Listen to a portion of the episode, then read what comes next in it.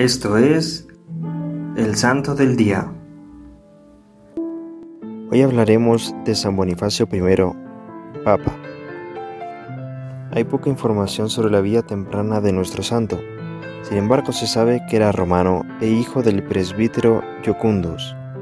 Se cree que fue ordenado por el Papa San Damaso I y se sabe que desempeñó una importante misión en Constantinopla por encargo de Inocencio I en el año 405. Por tal motivo, gozaba de gran prestigio entre la comunidad religiosa.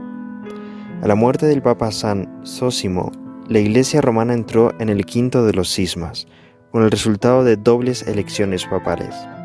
El 27 de diciembre del año 418, los diáconos romanos, en unión de algunos presbíteros, se atrincheraron en la Basílica de San Juan de Letrán para proclamar al archidiácono Eulalio como el nuevo papa.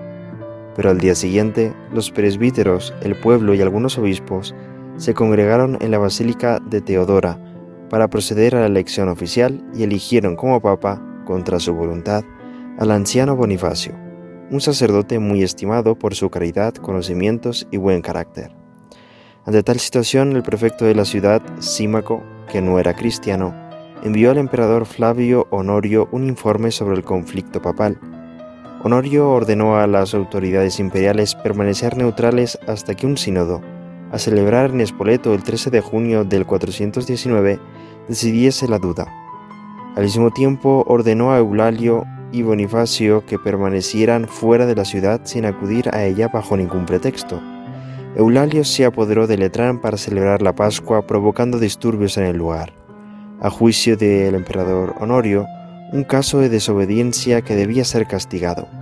El 3 de abril del 419 Eulalio fue desterrado y Bonifacio oficialmente reconocido como el legítimo papa. De esta manera no hubo que celebrar el sínodo de Spoleto. El pontificado de Bonifacio fue marcado por el gran celo y actividad en la organización y control de la disciplina. El pontífice mezclaba a su carácter bondadoso y tranquilo una extraordinaria energía para gobernar. Resistió con especial firmeza la alianza del emperador oriental con la sede de Constantinopla, manteniendo así celosamente su jurisdicción sobre las provincias eclesiásticas de Ilírico, sobre las que el patriarca de Constantinopla estaba intentando afianzar el mando. Pero al mismo tiempo que reiteraba que el bendito apóstol Pedro había recibido por la palabra de nuestro Señor el encargo de velar por toda la Iglesia, tuvo buen cuidado de vindicar los derechos de los obispos contra las usurpaciones de los vicarios papales. De este modo, revirtió la política de su predecesor, de dotar a ciertos obispos occidentales con poderes vicariales papales extraordinarios.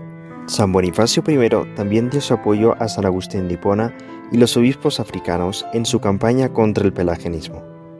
Además, renovó la legislación del Papa San Sotero prohibiendo a las mujeres tocar los sagrados linos, subiendo así al altar, o intervenir en la quema de incienso, y estableció un severo impedimento para que pudieran ser ordenados esclavos. Su liberación entraba en las condiciones indispensables para el sacramento.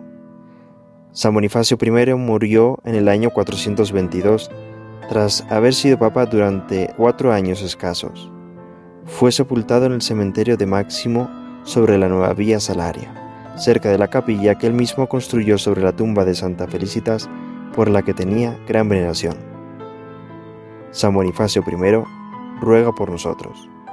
Servidores Amoris Christi, Movimiento Amoris Mater, haz todo con amor.